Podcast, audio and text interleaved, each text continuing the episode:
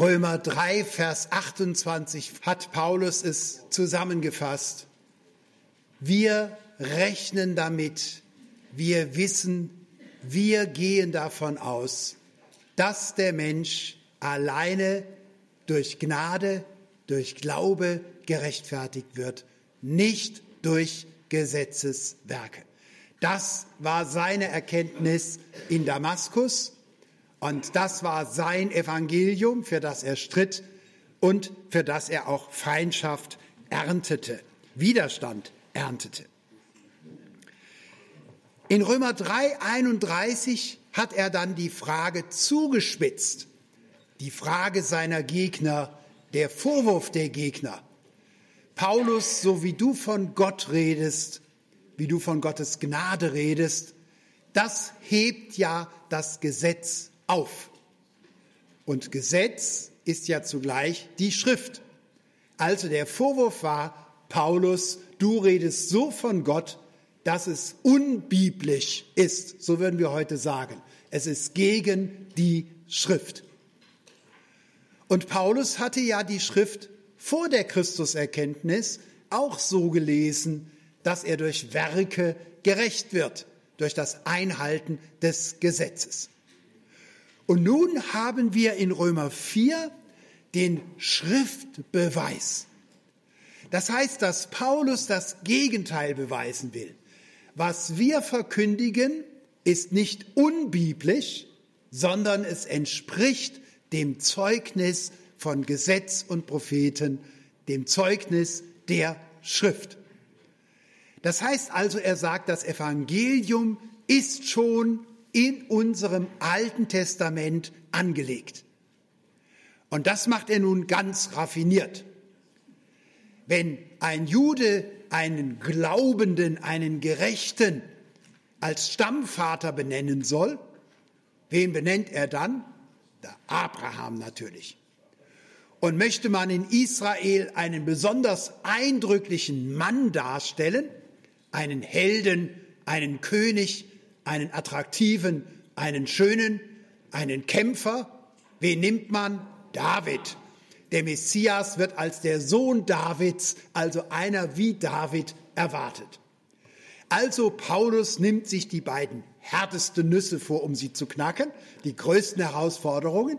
Er möchte nämlich zeigen, dass das Evangelium von Jesus Christus schon bei Abraham und bei David angelegt war.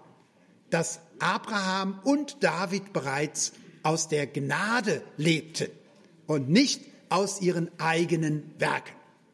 Da hat sich Paulus etwas vorgenommen.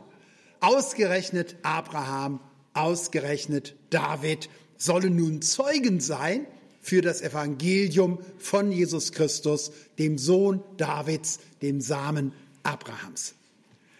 Und er fängt ganz raffiniert an in Kapitel 4. Man merkt, dass damals die Gemeinden noch Bibelkenntnis hatten denn er stellt eine Frage. Was sagen wir denn, Römer 4, Vers 1, was sagen wir denn von Abraham, unserem leiblichen Vater, was er gefunden hat? Was er gefunden hat. Wie was gefunden? Was er erlangt hat. Da muss man seine Bibel kennen, nämlich 1. Mose 18. Gott erscheint Abraham in Mamre in Gestalt von drei Männern und Abraham möchte Gott in Gestalt dieser drei Männer in seine Gastfreundschaft einladen. Und wie motiviert er, wie begründet er die Einladung Gottes? Abraham sagt zu den drei Männern, ich bin der gerechteste Mann auf der Welt. Deshalb Gott kommt zu mir. Ihr guckt so verdutzt. Nein, hat er nicht gesagt. Sondern was hat er gesagt? Habe ich Gnade gefunden vor deinen Augen. Das heißt, Abraham begründet die Gottesgemeinschaft, die Einladung mit der Gnade, die er gefunden hat vor Gott. Abraham selbst hat sich also nicht von seinen Werken her verstanden, nicht von seiner Gerechtigkeit her verstanden, sondern von Gottes Gnade. Und so wird nun in Römer 4 der Glaube Abrahams entfaltet. Und das ist in der Tat faszinierend, denn wenn wir die Abrahamsgeschichte anschauen, dann haben wir in der Tat Evangelium, gute Nachricht. Galater 3, Vers 8 formuliert Paulus, dem Abraham wurde das Evangelium im Vorhinein bereits verkündigt. Im Vorhinein bereits verkündigt. Warum? Die Abrahamsgeschichte beginnt in 1. Mose 12 mit der Berufung Abrahams und der Segensverheißung. Wenn ihr in Ruhe 1. Mose 12 lest, womit ist der Segen Gottes begründet? Womit ist die Erwählung Gottes begründet? Gar nicht, sagt die Schwester in der ersten Reihe, und damit sagt sie die Wahrheit. Wir nennen es theologisch einen nicht konditionierten Segen, einen nicht bedingten Segen. Es heißt nicht zu Beginn, Abraham war gerechter als alle Menschen auf der Welt. Und deshalb hat Gott ihn erwählt. Sondern die Begründung der Erwählung Abrahams liegt in Gott selbst. Gott hat Abraham erwählt. Und er hat sich entschieden, ich will dich segnen. Das heißt, am Anfang stand nicht ein Gebot, am Anfang stand nicht eine Leistung, nicht ein Werk, am Anfang stand Gottes Erwählung, Gottes Reden und seine Berufung. Das war 1. Mose 12. 1. Mose 15. In 1. Mose 15 ist das erste Mal, und wir haben eben schon das Zitat in Römer 4, Vers 3 ja von 1. Mose 15, 6 gehört, da ist das erste Mal von Glauben und Gerechtigkeit die Rede. Und weil die Verbindung von Glaube und Gerechtigkeit im Alten Testament gar nicht häufig vorkommt, liebt Paulus diese Stellen ganz besonders, nämlich hier jetzt gerade 1. Mose 15, 6. Wie kommt es zu dem Glauben Abrahams? Nun, 1. Mose 15, nach den Ereignissen geschah das Wort des Herrn, es kam das Wort des Herrn in einer Offenbarung, fürchte dich nicht, Abraham, ich bin dein Schild und ein sehr großer Lohn. Gott spricht sich selbst Abraham zu. Sich selbst. Ich bin dein Schild, dein Schutz. Ich bin dein sehr großer Lohn. Und es wird formuliert, es geschah das Wort des Herrn zu Abraham eine seltsame Formulierung in den ersten Büchern Mose. Sie kommt nämlich uns vertraut vor, vor den Propheten, von den Propheten her. Bei den Propheten heißt es, das Wort des Herrn geschah zu dem Propheten. Das heißt, Gott hat sich offenbart. Er hat ihm sich selbst eröffnet. Er hat die Beziehung begründet und er selbst spricht sich zu. Freilich, Abraham ist nicht begeistert und überzeugt, sondern er zweifelt. Herr mein Gott, was willst du mir geben? Ich gehe dahin ohne Kinder und mein Knecht Eliezer von Damaskus wird mein Haus besitzen. Die Segensverheißung ist so lange her von 1. Mose 12. Er hat immer noch kein Kind mit seiner Frau. Er verzagt und er versucht er versucht dann Gott einen Vorschlag zu machen. Er soll doch einfach den Sklaven, er soll den Knecht dann eben gebrauchen und soll ihn einsetzen. Das heißt, dass Abraham Gott sein Wort nicht richtig glauben will.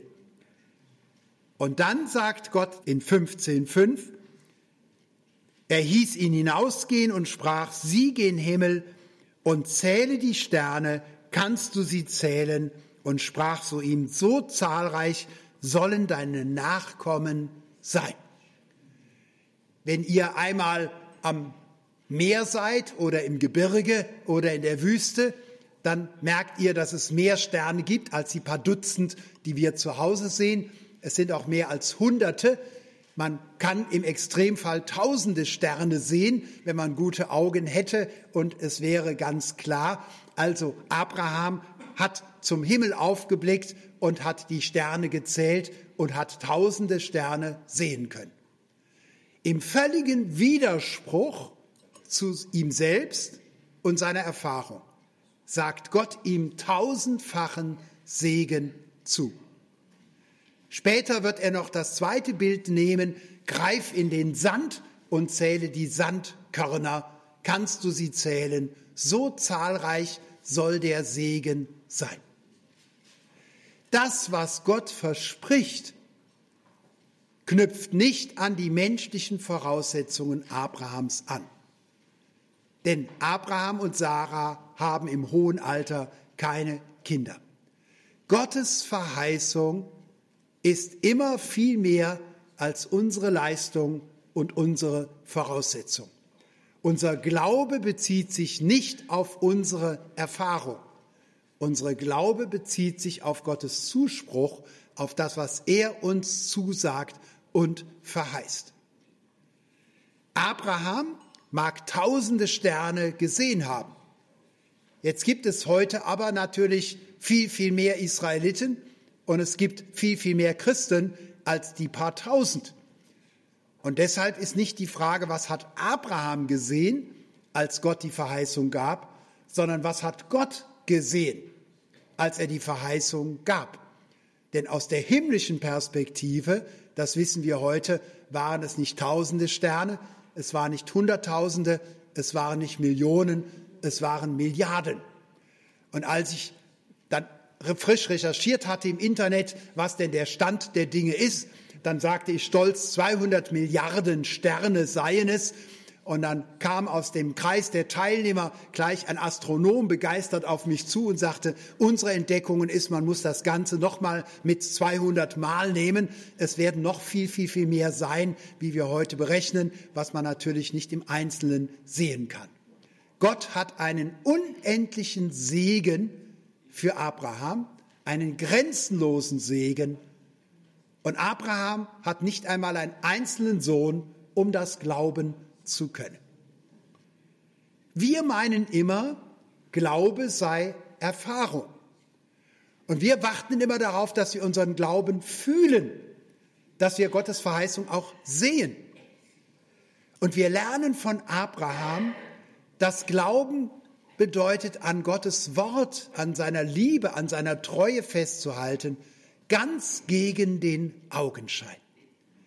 In Römer 14 wird es Paulus dann noch einmal aufgreifen. Abraham glaubte, im Griechischen heißt es, auf Hoffnung, wieder alle Hoffnung. Er glaubte auf Hoffnung, wo nichts zu hoffen war. Und wir haben das heute bei der Jugendfrömmigkeit oft, dass wir sehr event-, erlebnis-, gefühlsorientiert sind und dass man meint, wenn ich glaube, dann muss ich doch auch fühlen, dann muss ich glücklicher sein, dann muss ich erfolgreicher sein in diesem Leben. Der Glaube ist aber genau diese Kraft. Der Glaube ist die Kunst, dass ich an Gottes Liebe und Zusage und Treue festhalte wider den Augenschein, gegen alle Erfahrung. Das genau ist der Glaube. Und so sagt Paulus in 2. Korinther 5, Vers 6, dass wir jetzt nicht im Schauen leben, nicht in der Anschaulichkeit, nicht in der Erfahrung, nicht in der Bestätigung. Wir leben nicht im Schauen, sondern wir leben im Glauben. Also Glauben heißt nicht fühlen, Glauben heißt nicht erfahren, sondern Glauben heißt überzeugt sein von etwas, was man nicht sehen kann. Und der Abraham schaute zu den Sternen und er griff in den Sand und zählte. Und dann heißt es, Vers 6, 1. Mose 15, 6, und Abraham glaubte dem Herrn. Abraham glaubte dem Herrn. Der Glaube Abrahams war also, dass er Gottes unwahrscheinliche, unglaubliche Verheißung ihm glaubt. Er schaute zu den Sternen und er griff nach dem Sand und er glaubte Gott sein Wort. Das ist für uns so schwierig.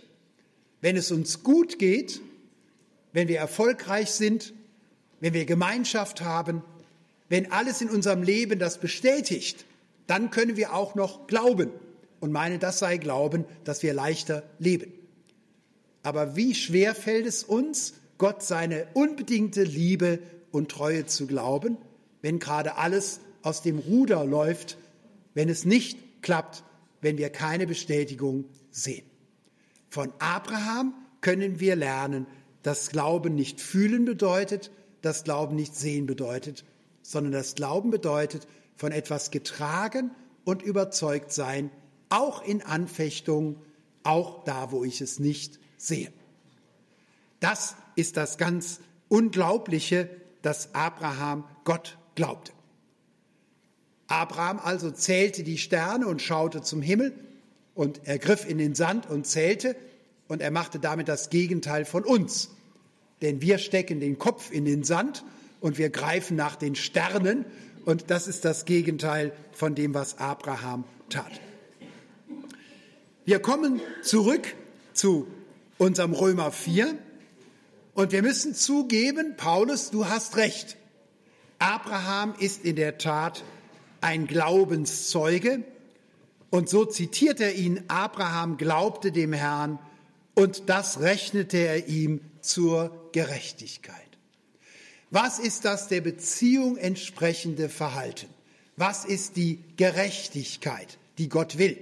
Was ist das Richtige? Nun, der Glaube. Gott will nichts als unseren Glauben. Nicht unser Werk, nicht unser Tun, er will unseren Glauben. Und so kommen wir zu dem Punkt natürlich zu fragen, bevor wir in Römer 4 weitergehen, was ist denn dann der Glaube, der so beschrieben wird?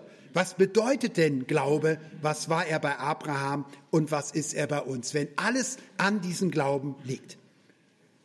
Zuallererst ist ganz wichtig, dass jeder Glaube zunächst einmal erstens eine Erkenntnis, ein Wissen bedeutet.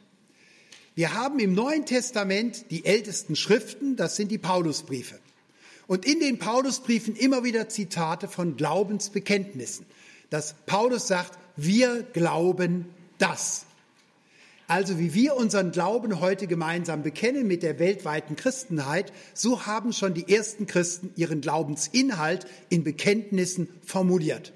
Wir glauben, dass Christus für uns gestorben ist.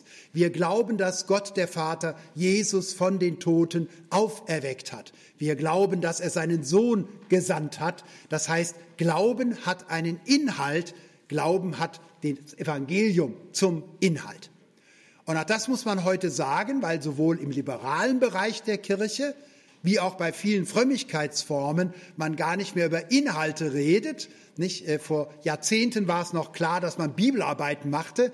Heute ist es viel wichtiger, dass man es fühlt und dann macht man lieber gemeinsam Gefühle und Erleben, aber dass man den eigenen Glauben reflektiert, dass man sagt, was heißt denn Glauben? Erstens, zweitens, drittens, viertens. Und wenn man dann gefragt wird, was glaubst du denn eigentlich, dann kommen manche Christen ins Eiern, die werden unsicher, weil sie gar nicht mehr heute über ihren Glauben diskutieren und nachdenken. Also die Voraussetzung ist, der Glaube hat einen Inhalt. Nämlich bei Abraham, Gott hat mir gesagt, dass er mich segnet. Gott hat eine Verheißung, er hat eine Berufung. Und so hat Abraham ein Glaubenswissen. Er weiß, was Gott ihm gesagt hat. Er kennt seine Verheißungen. Erstens also ist Glauben Erkenntnis und Wissen. Wir brauchen also die Schrift, wir brauchen auch das Bekenntnis, wir brauchen das gemeinsame Gespräch. Das Glaubensbekenntnis ist die Grundlage für jeden Glauben. Es gibt keinen Glauben ohne Inhalt. Aber, und das war von der Erweckungsbewegung her, dem Pietismus her, äh, auch schon von der Reformation her der zweite Punkt, es genügt natürlich nicht zu sagen, beim Glauben geht es nur um Wissen. Das heißt, ich muss die Menschen nur als Kinder taufen und dann schenke ich ihnen den kleinen Katechismus von Luther und dann lege ich den unter das Kopfkissen. Und wenn man gerne höher schläft, nimmt man den großen Katechismus von Luther. Und dann hat man das Glaubenswissen und man muss es ja nicht leben, nicht das wäre dann übertrieben. sondern es ist ganz klar, das war der Ansatz der Erweckungsbewegung des Pietismus, wir wollen doch eine fromme Praxis, wir wollen den Glauben auch leben. Und da wurde der Begriff des Glaubens Gehorsams wertgeschätzt, wie Paulus es in Römer 1, Vers 5 auch aus, zum Ausdruck bringt. Er möchte den Gehorsam unter den Heiden dann aufrichten durch das Evangelium. Und das ist ganz unstrittig. Glauben heißt nicht nur bekennen und wissen, sondern Glauben heißt zweitens auch, ich will es leben. Glaubensleben, Glaubenspraxis, Glaubensalltag. Der Glaube drängt in den Gehorsam, der Glaube drängt in die Praxis hinein. Beides ist grundlegend und man muss es heute wieder betonen, weil es gerne vergessen wird, dass es ein Glaubenswissen gibt und dass Glauben auch gelebt werden will. Überzeugungen sollen gelebt werden, sie sollen nicht theoretisch bleiben. Aber bei Abraham war das Dritte, nämlich der Glaube als Vertrauen, das Entscheidende. Was macht den Glauben Abrahams aus? Was begründet das Glaubensleben, den Glaubensgehorsam? Dass er Gottes Wort hörte, Gottes Verheißung empfing und dass er Gott vertraute. Und das kann man sprachlich sehr schön unterscheiden, weil es zuerst hieß, glauben das. Jetzt heißt es, glauben wem? Jemandem glauben, einer Person glauben. Das Vertrauen bezieht sich auf eine Person. Und bei Abraham ist es so eindrücklich, denn er hat ja alles verlassen, was er hatte und machte sich im Vertrauen auf den Weg. So bedeutet Vertrauen, dass man sich selbst verlässt, dass man seine Sicherheiten verlässt, seine Vergangenheit verlässt und man verlässt sich nicht einfach nur, sondern im Deutschen kann man das so schön andersrum akzentuieren. Glauben bedeutet sich selbst verlassen auf Gott hin, sich verlassen auf Gott, sich fallen lassen bei Gott, ihm vertrauen.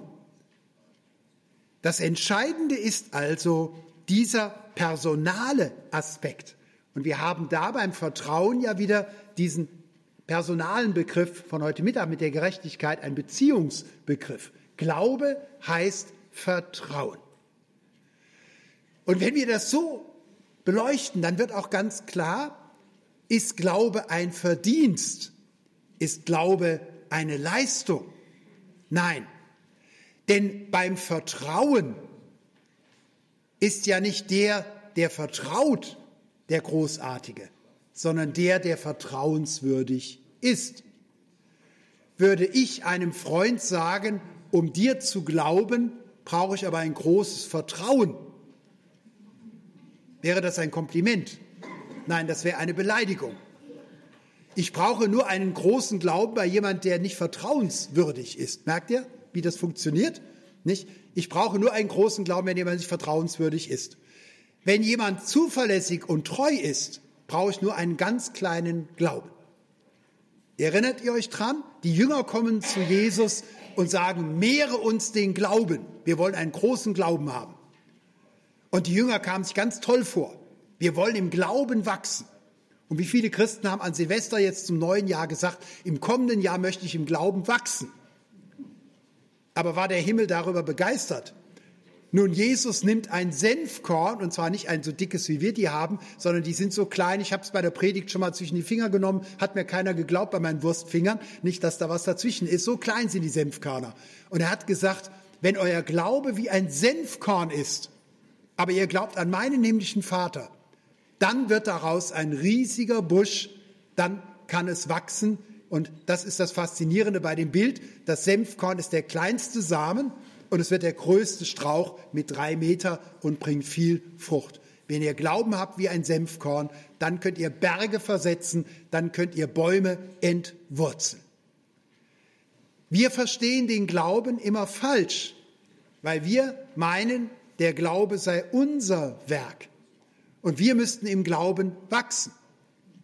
Es geht nicht um einen großen Glauben, sondern es geht nur um den Glauben an die Größe Gottes. Das ist eine völlige Verlagerung. Wir müssen nicht im Glauben wachsen, wir müssen nur in der Erkenntnis wachsen. Denn in dem Maße, wie wir Gottes Treue, seine Liebe und Gnade erkennen, fällt es uns immer leichter zu glauben und zu vertrauen. Der Glaube versteht sich nicht von sich selbst her, sondern von dem, dem er glaubt, dem er vertraut. Und das macht es in sich selber schon so deutlich, wenn wir verstehen, Glaube ist biblisch vor allen Dingen, so sehr das andere dazugehört, vor allen Dingen Vertrauen. Dann ist Glauben sich fallen lassen. Erst neulich kam bei einer Konferenz ein junger Mann auf mich zu und sagte, ich komme nicht klar mit diesem Verständnis bei Paulus und bei Luther. Die sagen immer, die Rechtfertigung sei passiv. Die Rechtfertigung im Glauben sei passiv. Aber passiv klingt so untätig. Und er war ganz glücklich, als ich ihm dort dann ganz kurz und knapp und klar erklären konnte, was es damit auf sich hat. Wenn wir im Deutschen passiv sagen, hat das eine doppelte Bedeutung. Passiv heißt entweder untätig.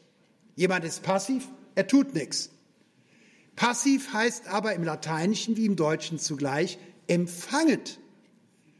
Der Glaube ist nicht passiv im Sinne von untätig, denn der Gläubige tut ja was. Abrahams machte sich auf den Weg, er wanderte.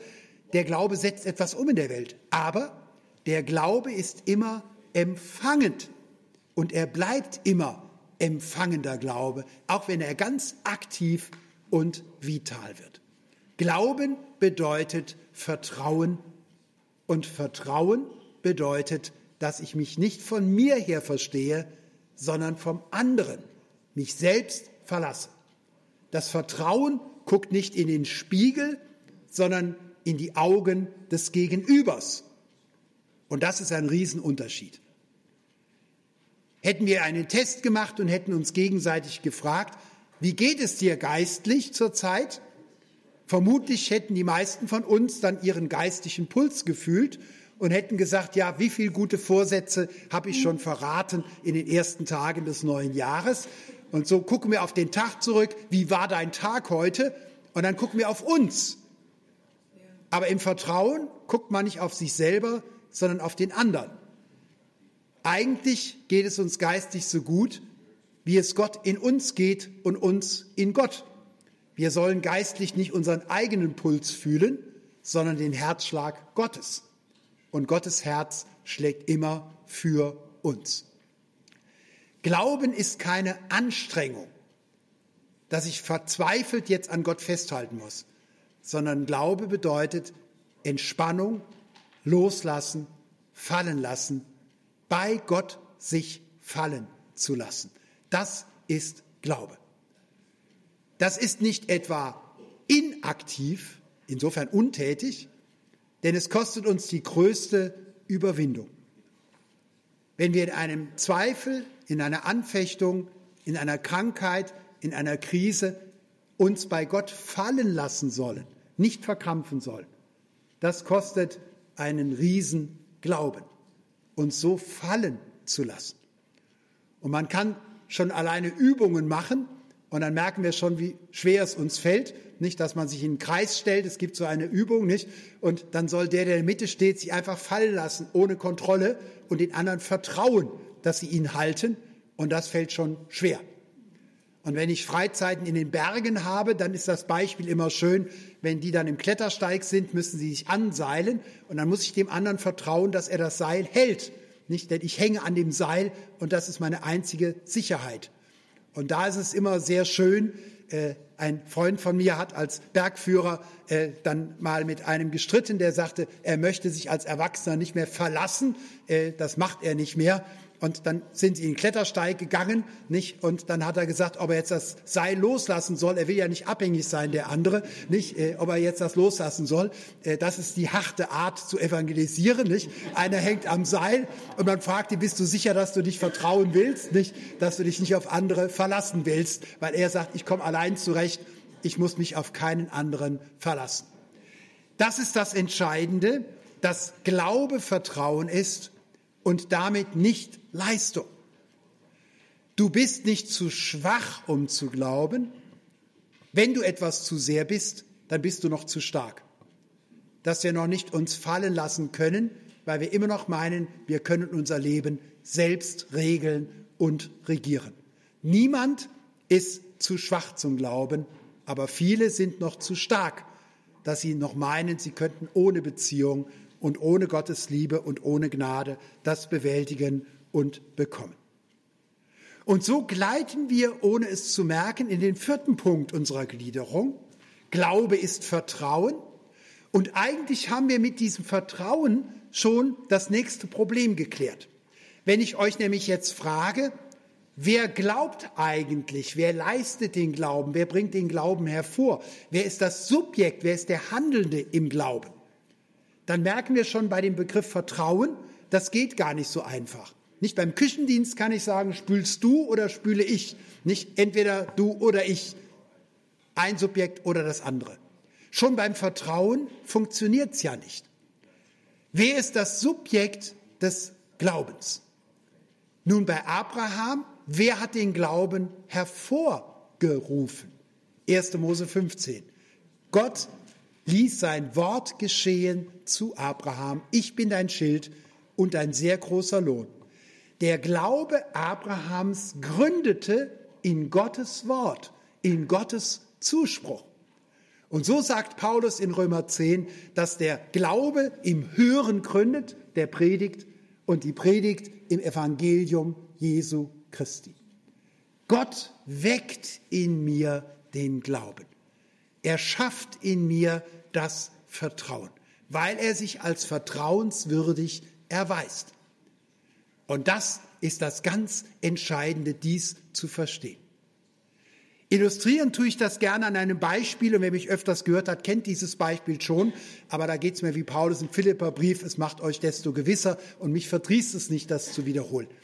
In missionarischen, in evangelistischen Situationen wird immer wieder gerne gesagt, Christus ist neun Schritte auf dich zugekommen und jetzt ist es deine Verantwortung, deine Entscheidung, deine Leistung, den einen Schritt des Glaubens alleine und von dir aus zu gehen. Du musst dich von dir aus für Christus entscheiden.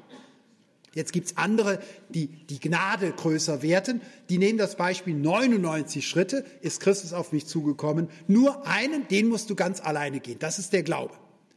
Und andere wiederum haben das Evangelium verstanden, die sagen, 999 Schritte ist Christus auf dich zugegangen und nur dieser eine von 1000, ein Promille, das musst du leisten und das ist der Glaube.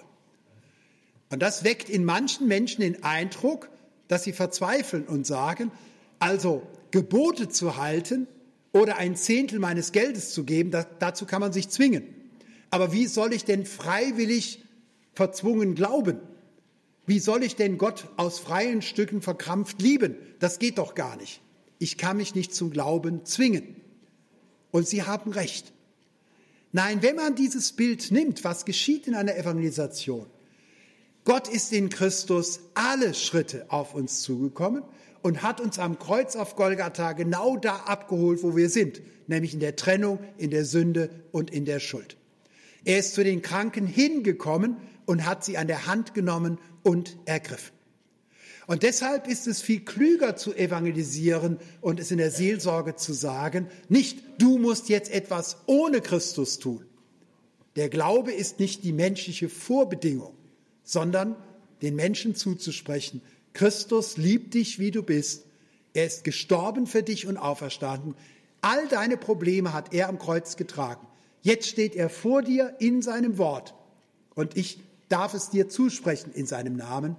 Glaube mir, sagt er zu dir, lass dich bei mir fallen, vertraue mir, verlass dich auf mein Wort. Das heißt, im Bild gesprochen, aber wir müssen doch glauben. Ja, richtig. Wir müssen aufstehen, wir müssen Schritte tun. Aber keinen einzigen Schritt ohne Christus. Glauben bedeutet nämlich genau, keinen Schritt mehr ohne Gott machen zu wollen. Denn das war doch das Problem bei Adam und Eva. Sie sollten, wollten sein wie Gott, aber ohne Gott. Wie ein kleines Kind, das trotzig sagt, ich kann schon alleine Spinat essen, nicht?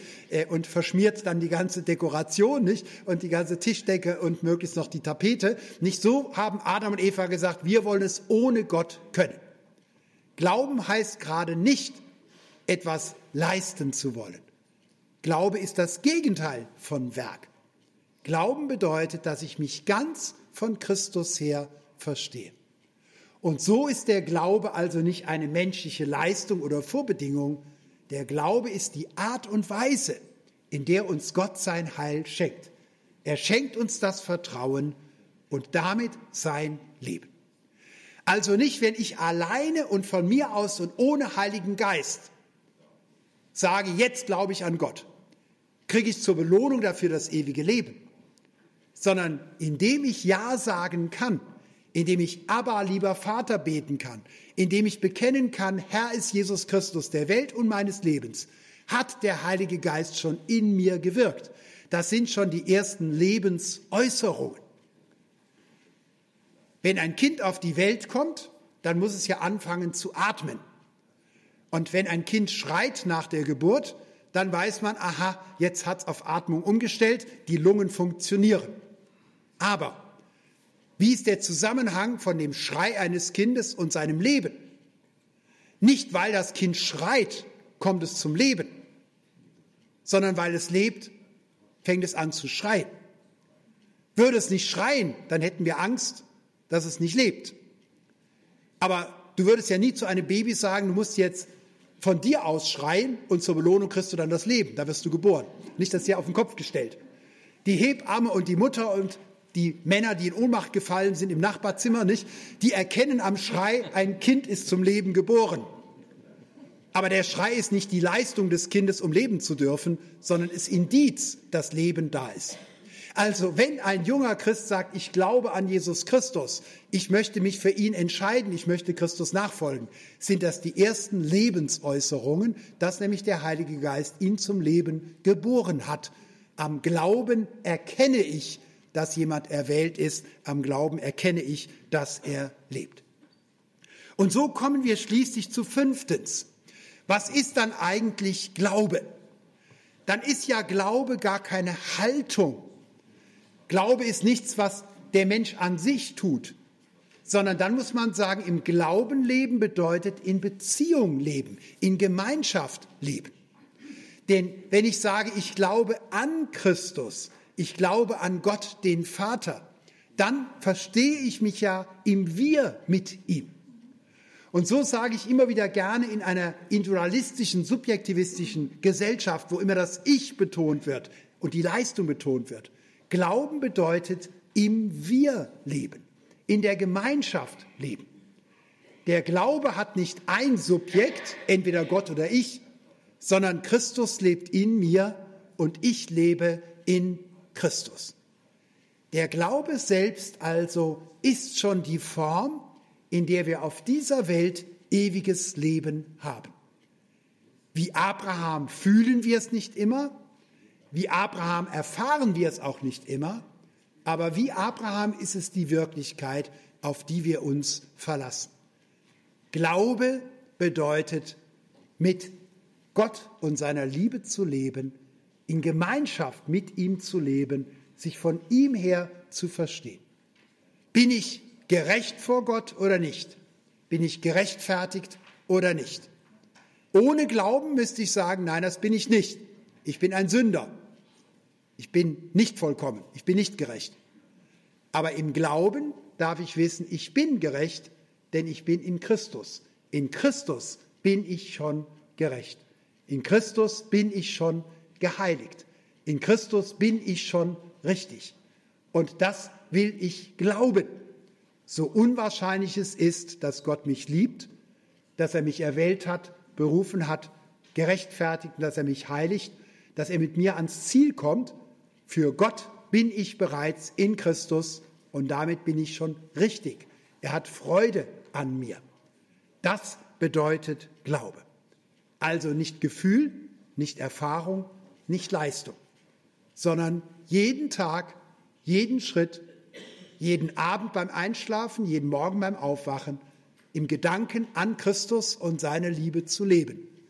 Jede Herausforderung, jede Anfechtung, jeden Ärger, jeden Streit, den man hat, immer auf Christus zu beziehen und keine Situation des Lebens ohne Christus zu denken und ohne ihn erleben zu wollen. Das ist Glaube. Er setzt Wissen voraus, er bedeutet Lebenspraxis, vor allen Dingen aber ist er Vertrauen. Und indem er Vertrauen ist, heißt es, ich lasse mich von Christus tragen. Ich glaube Christus sein Evangelium. Ich glaube, dass er mich liebt, auch wenn ich in den Spiegel schaue und kann es nicht glauben. Mein Spiegel ist das Neue Testament. Da musst du dich drin spiegeln. Da erfährst du die Wahrheit über dich. Und wenn du in den Spiegel schaust, daher beim Zähneputzen, nicht kleine erzieherische Maßnahme, das am Rande zu erwähnen, also beim Zähneputzen nicht, wenn du also da reinschaust, da siehst du dich immer spiegelverkehrt. Nicht, was du im Spiegel siehst, siehst du spiegelverkehrt. Richtig siehst du es nur im Neuen Testament. Das glaube ich. Ich glaube Gott, seine Verheißung, sein Evangelium, sein Wort.